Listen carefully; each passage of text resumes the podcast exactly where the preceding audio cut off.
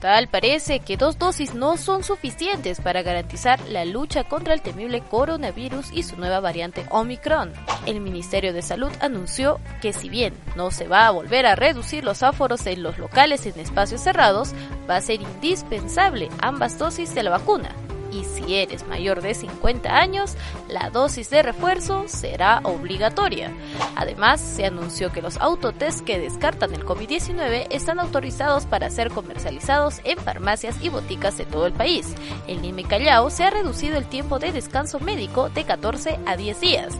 Y en el lado educativo, el ministro Rosendo Serna dijo que a pesar de que la fecha del retorno de clases está establecida, esta no significa la asistencia obligatoria de los escolares en las instituciones educativas.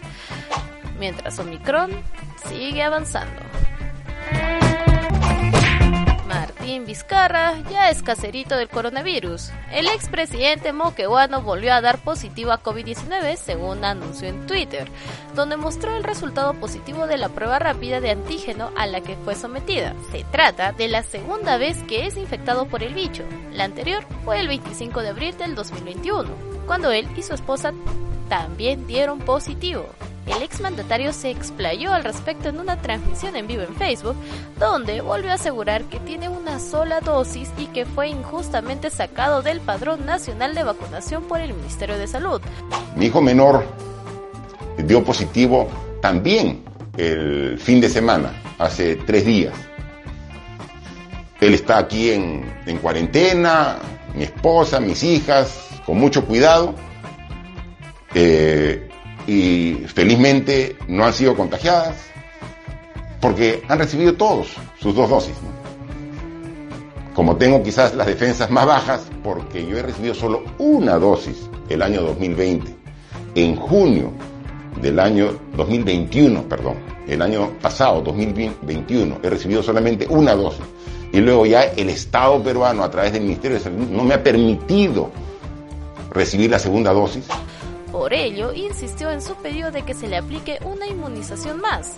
Informó que la semana pasada envió una carta notarial al ministro de Salud, Hernando Ceballos, y le pidió que le dé una respuesta.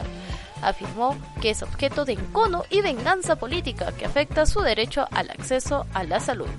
Ovechito.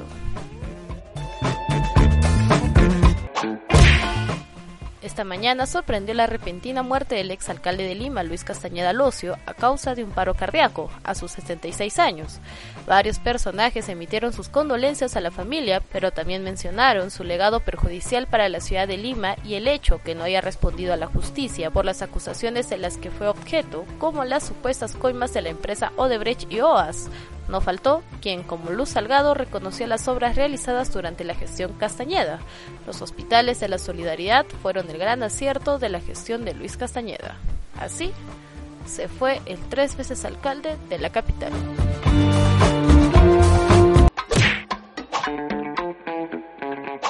Con el proyecto Majesiguas 2 en vilo, las autoridades regionales buscan posibles salidas para evitar que la concesionaria culmine el contrato.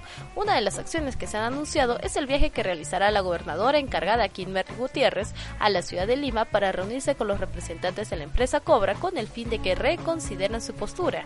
Por su parte, el Consejo Regional que se habría opuesto a la firma de la Adenda 13 retomará el debate para discutir si le dan o no luz verde a la pretensión de la concesionaria, mientras que otras autoridades como el alcalde de Arequipa, Omar Candia, han pedido al gobierno nacional que intervenga para sacar adelante este proyecto que espera décadas en ejecutarse.